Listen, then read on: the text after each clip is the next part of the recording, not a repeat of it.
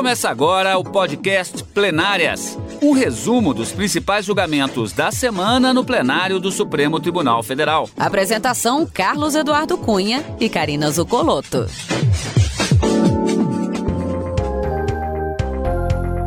Hoje com os principais momentos das sessões dos dias 30 de junho e 1 de julho de 2021. Karina, nós estamos com é, as, as sessões desta semana com algumas características um pouco diferentes. Primeiramente, nós tivemos na sessão da quarta-feira o registro do chamamento, da, da, do chamado pregão de processos que tinham a relatoria do ministro Marco Aurélio.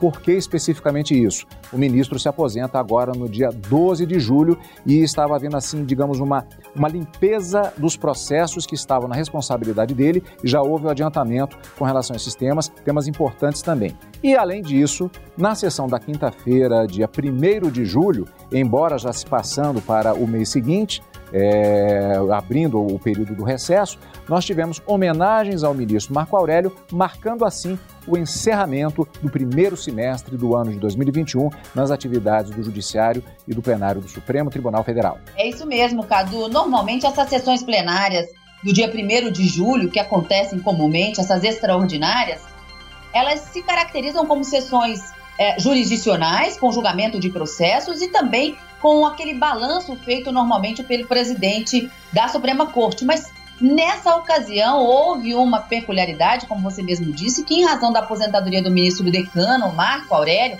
que há mais de 31 anos compõe a Suprema Corte, a sessão foi toda dedicada às homenagens ao ministro Marco Aurélio, que se aposenta agora no mês de julho. Mas na quarta-feira nós tivemos o, o início de três julgamentos que estavam no plenário virtual, mas que tiveram pedidos de destaque e por isso foram deslocados para o plenário físico. Para possibilitar que o ministro Marco Aurélio pudesse votar nesses três casos, ele proferiu o seu voto e logo em seguida esses julgamentos acabaram sendo suspensos em razão de pedidos de vista, justamente daqueles ministros que haviam pedido destaque lá no plenário virtual. Mas três assuntos iniciados, três julgamentos iniciados na quarta-feira e ainda pendentes de resultado final. Vamos ver quais foram esses temas que vieram ao plenário nesta semana. Exatamente, Karina. Vamos fatiar como foi esta semana no plenário da STF, como sempre, na sessão da quarta-feira especificamente, portanto, revendo, o Supremo Tribunal Federal realizou a última sessão ordinária do primeiro semestre. E na pauta, como vimos, havia processos remanescentes de sessões anteriores ou que tiveram pedido de destaque no plenário virtual, como disse a Karina, e foram trazidos para julgamento presencial por meio de videoconferência. Entre os processos, ações de relatoria do ministro Marco Aurélio se despedindo do STF neste mês de julho.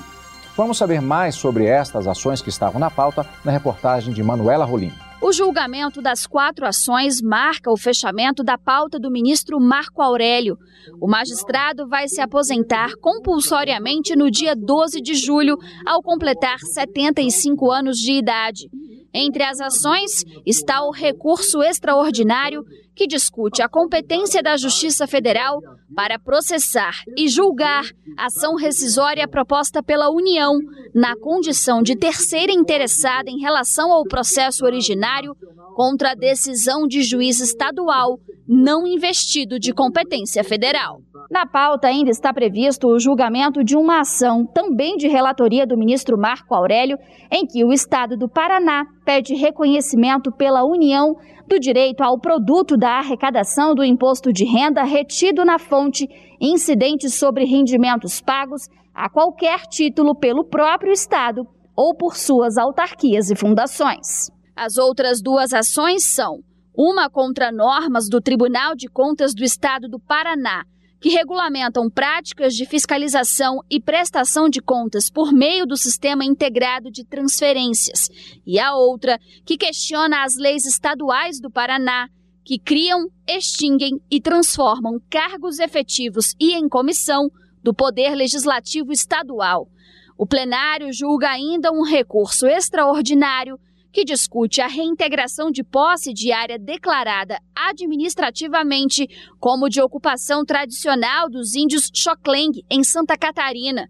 O relator, ministro Edson Fachin, suspendeu a tramitação de processos que discutem demarcação de áreas indígenas até o fim da pandemia da Covid-19. O processo sobre demarcação de terras indígenas, que estava na pauta da sessão da quarta-feira, dia 30 de junho, ele ficou para o início do segundo semestre de 2021, já na abertura dos trabalhos.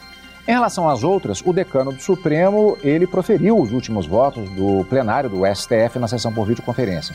Daquela pauta original, foram três processos que começaram a ser julgados. Marta Ferreira acompanhou. A sessão dessa quarta-feira foi a última sessão ordinária do ministro Marco Aurélio que completa 75 anos e se aposenta no próximo dia 12 de julho. Na pauta, quatro processos de relatoria do decano, que tomou posse em 13 de junho de 1990. Marco Aurélio está entre os mais longevos ministros na Suprema Corte. Há 31 anos, ele ocupa o cargo. O primeiro processo que começou a ser julgado foi um recurso com repercussão geral, em que se discute a amplitude da competência da Justiça Federal para julgar ações rescisórias de interesse da União. No recurso, a União pede para que tramite no Tribunal Regional Federal da Terceira Região uma ação rescisória contra a sentença da Justiça Estadual do Mato Grosso do Sul, em que o juiz estadual não tem competência federal. O ministro Marco Aurélio negou o pedido. A desprover o recurso extraordinário, propondo a seguinte tese: compete à justiça prolatora da decisão reincidenda processar e julgar a ação rescisória que vise desconstituí-la. E repito, a União ajuizou a rescisória não por ter sido parte no processo de conhecimento que desagou na decisão reincidenda, mas ajuizou na condição de terceira interessada em cortar a decisão da Justiça Comum. O plenário começou a julgar uma ação em que o Estado do Paraná pede o reconhecimento pela União do direito ao produto da arrecadação do imposto de renda retido na fonte incidente sobre os rendimentos pagos a qualquer título pelo próprio Estado ou por suas autarquias e fundações. O ministro julgou improcedente a ação. O artigo 157.1 da Constituição Federal define como, como pertencentes aos Estados o imposto da União sobre a renda e proventos de qualquer natureza, incidente na fonte sobre rendimentos pagos. Vale dizer que a referência contida no preceito, a de qualquer natureza, com alusão à incidência do imposto de renda, na fonte, direciona a afastar-se como relevante articulação sobre a abrangência, a ponto de alcançar a citada retenção quanto a pagamentos diversos como são os relativos a contratos de fornecimento de bens e serviços. O ministro Edson Fachin pediu vista. Depois, o plenário começou a julgar uma ação que questiona leis estaduais do Paraná que criam, extinguem e transformam cargos efetivos e em comissão do Poder Legislativo Estadual. Segundo a OAB, a norma cria quantitativo desproporcional de cargos comissionados, especialmente se comparado a quantidade de cargos efetivos realmente providos, o que viola os princípios do concurso público, da proporcionalidade, da igualdade, da impessoalidade e da moralidade pública. O ministro declarou as leis constitucionais. O raciocínio desenvolvido faz-se ligado a campo político normativo, não se podendo a partir dele, entender haver distorção, atrair a pecha de inconstitucionalidade.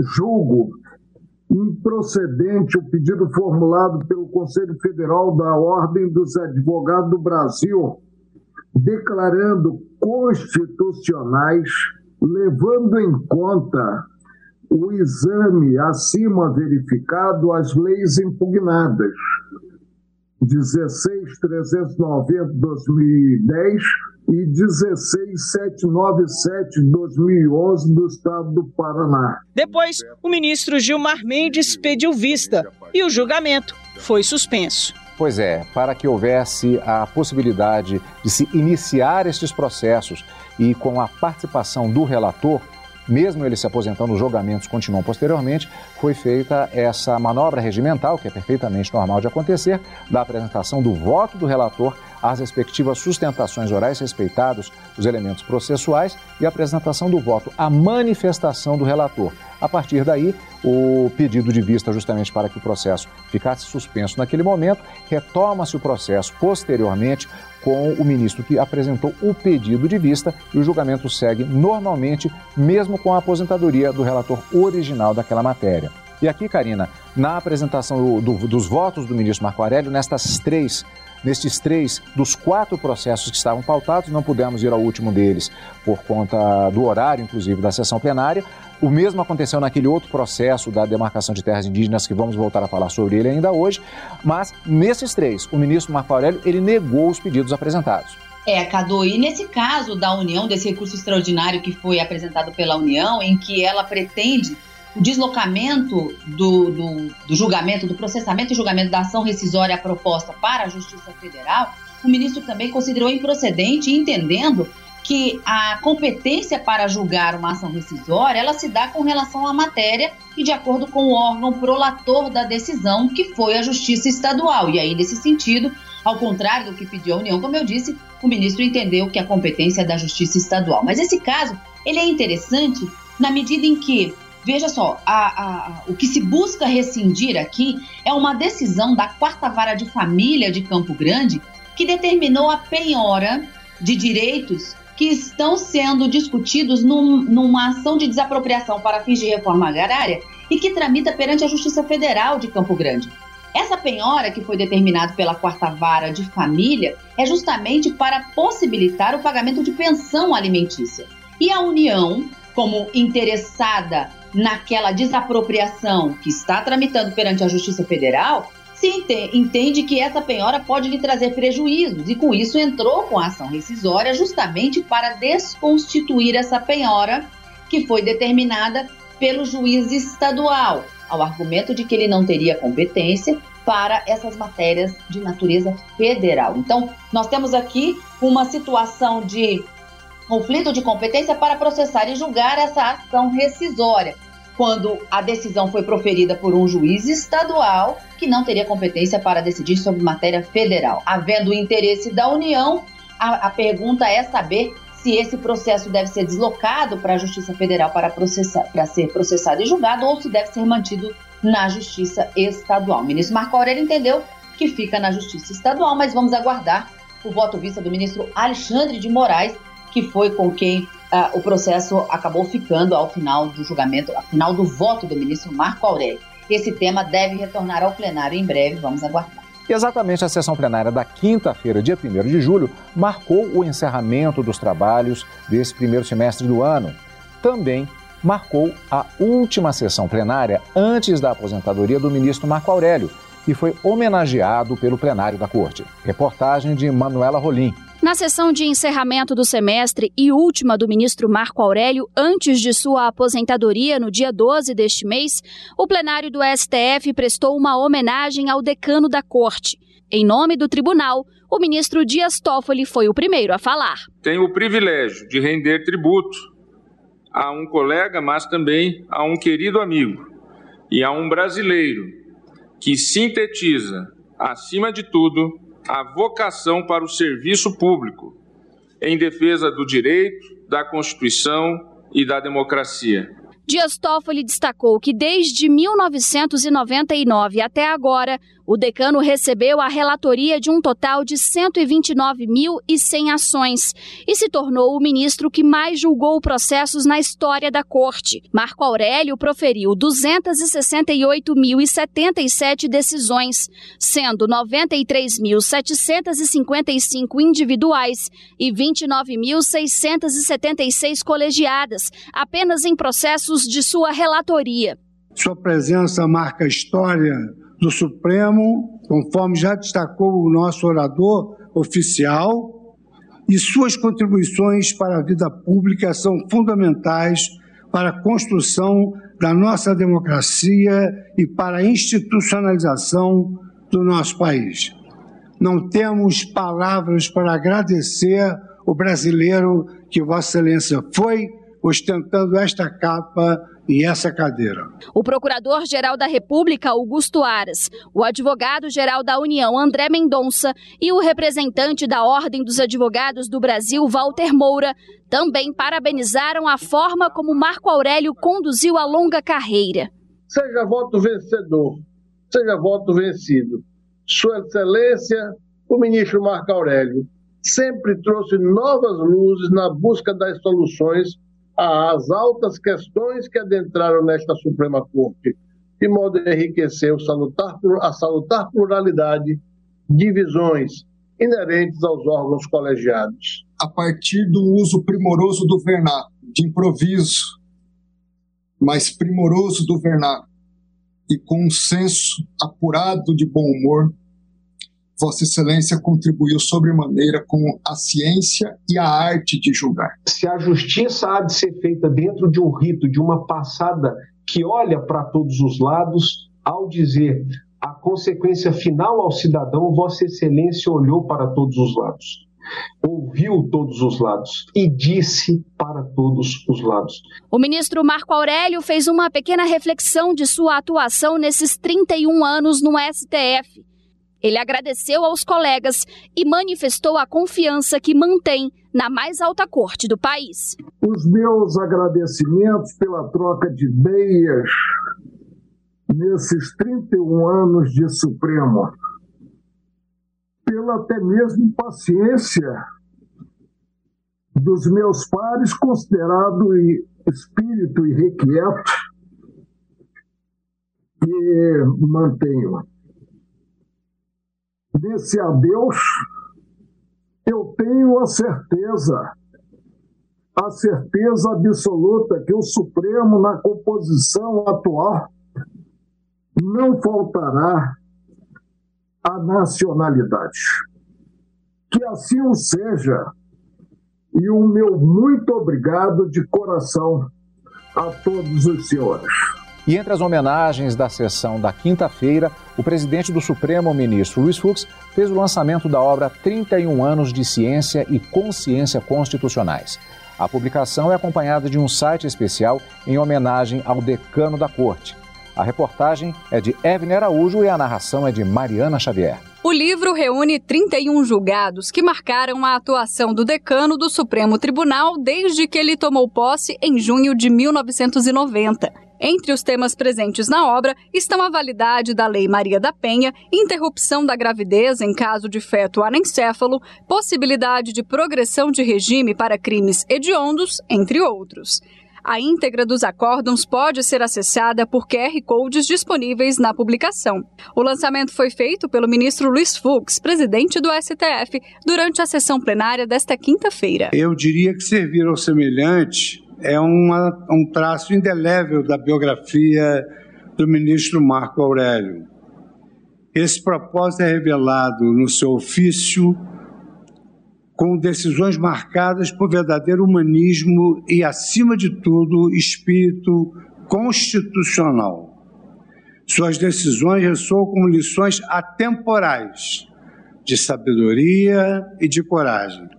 Além da obra, o tribunal também disponibilizou um site especial produzido em homenagem ao ministro Marco Aurélio, com fotos, depoimentos e registros históricos do decano da corte.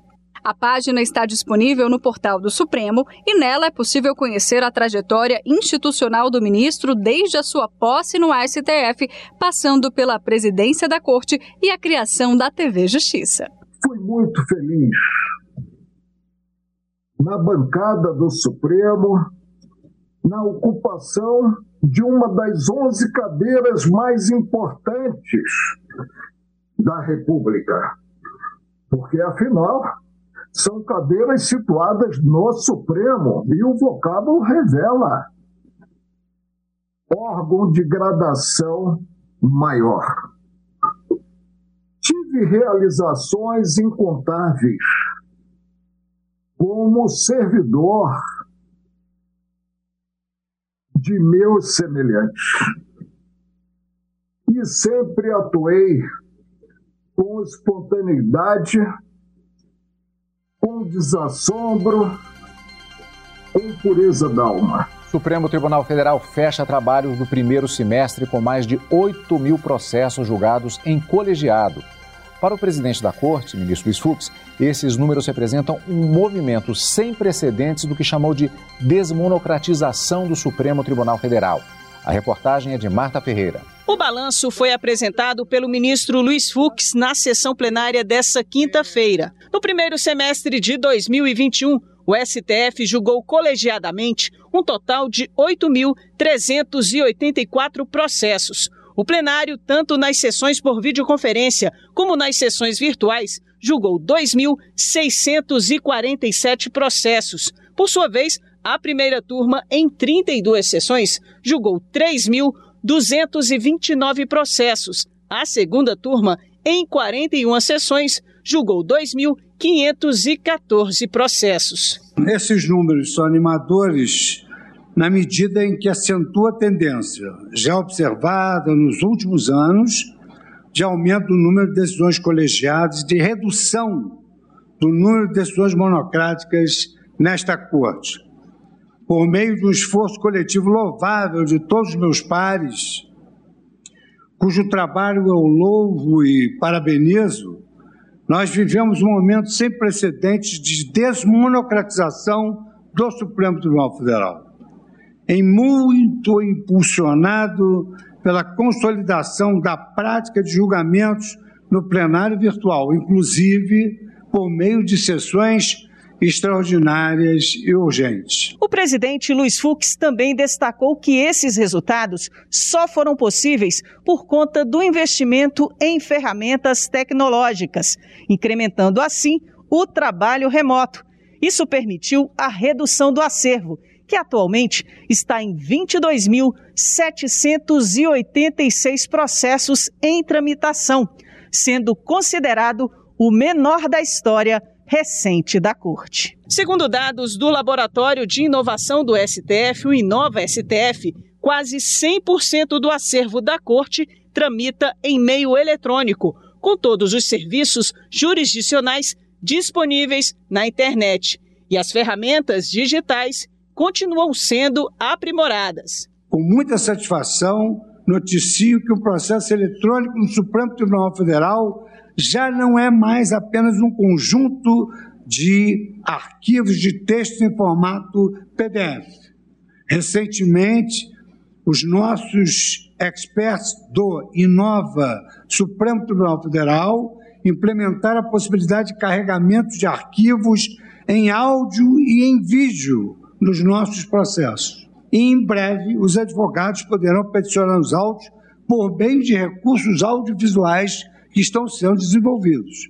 O presidente também ressaltou o cumprimento do STF aos preceitos da Agenda 2030 da ONU, marcando com selos dos Objetivos do Desenvolvimento Sustentável os processos com temas priorizados pelas Nações Unidas. 76% dos processos pautados para o julgamento na Corte neste primeiro semestre tinham pelo menos um dos selos. Para agosto, está previsto o lançamento da primeira edição da revista Suprema e a inauguração das novas instalações do Museu do STF, um dos últimos projetos do arquiteto Paulo Mendes da Rocha.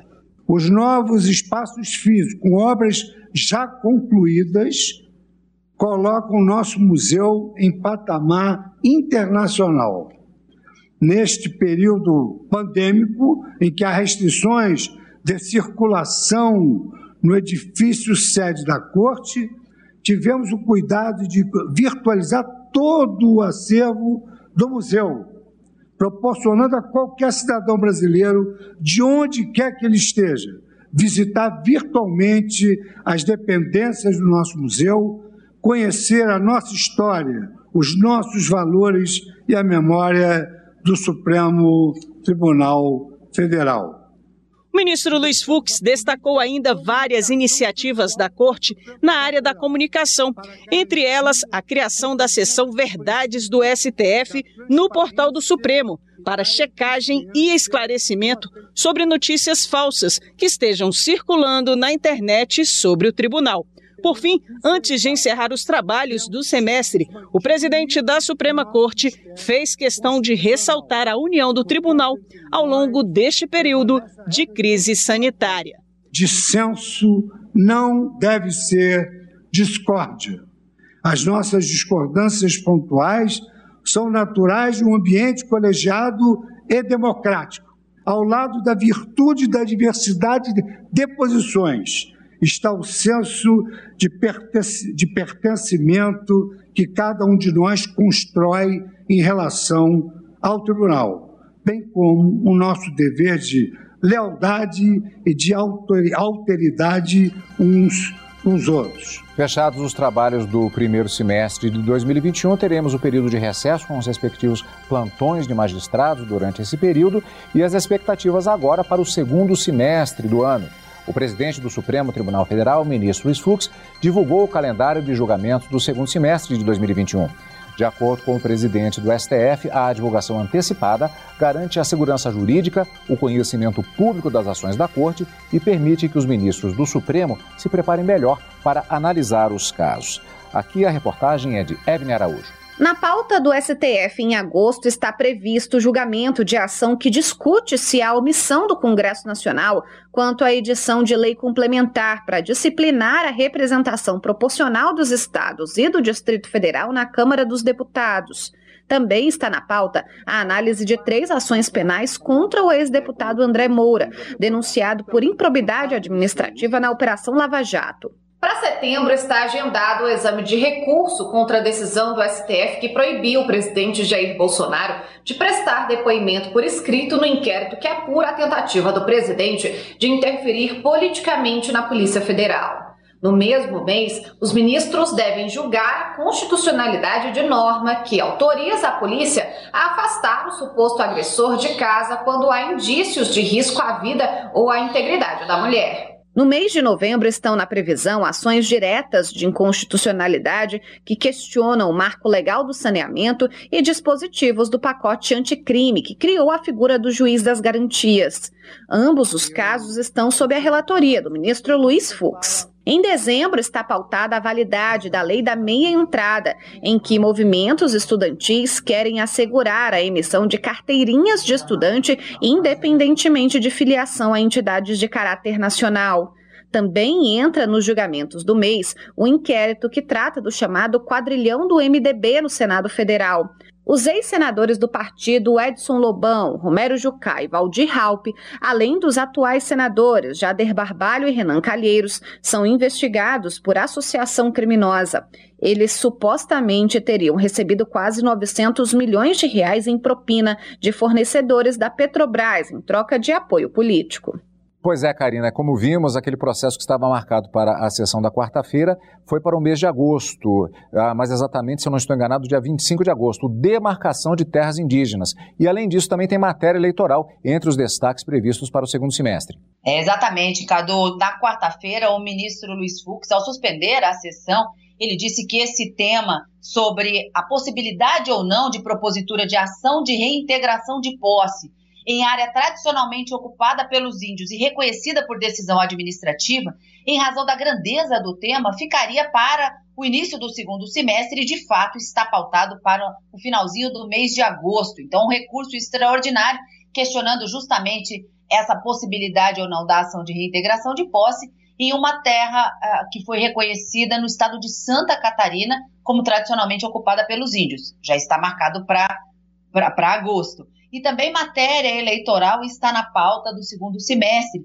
Uma delas, uma ação direta de inconstitucionalidade que questiona restrições que foram estabelecidas pela lei eleitoral de 97 e que acaba, de uma certa forma, restringindo a possibilidade de propaganda eleitoral em matéria de jornal impresso quando paga. Isso deve ser de decidido pelos ministros se é constitucional ou não, além desses vários outros temas que a gente viu na reportagem, como o pacote anticrimes e o juízo de garantias, a lei do marco, do marco legal do saneamento e também a lei da meia entrada são temas para o segundo semestre. Nós vamos acompanhar tudinho no direto do plenário, não é mesmo, Cadu? Mas o encontro mesmo nesse final de semana é com plenárias.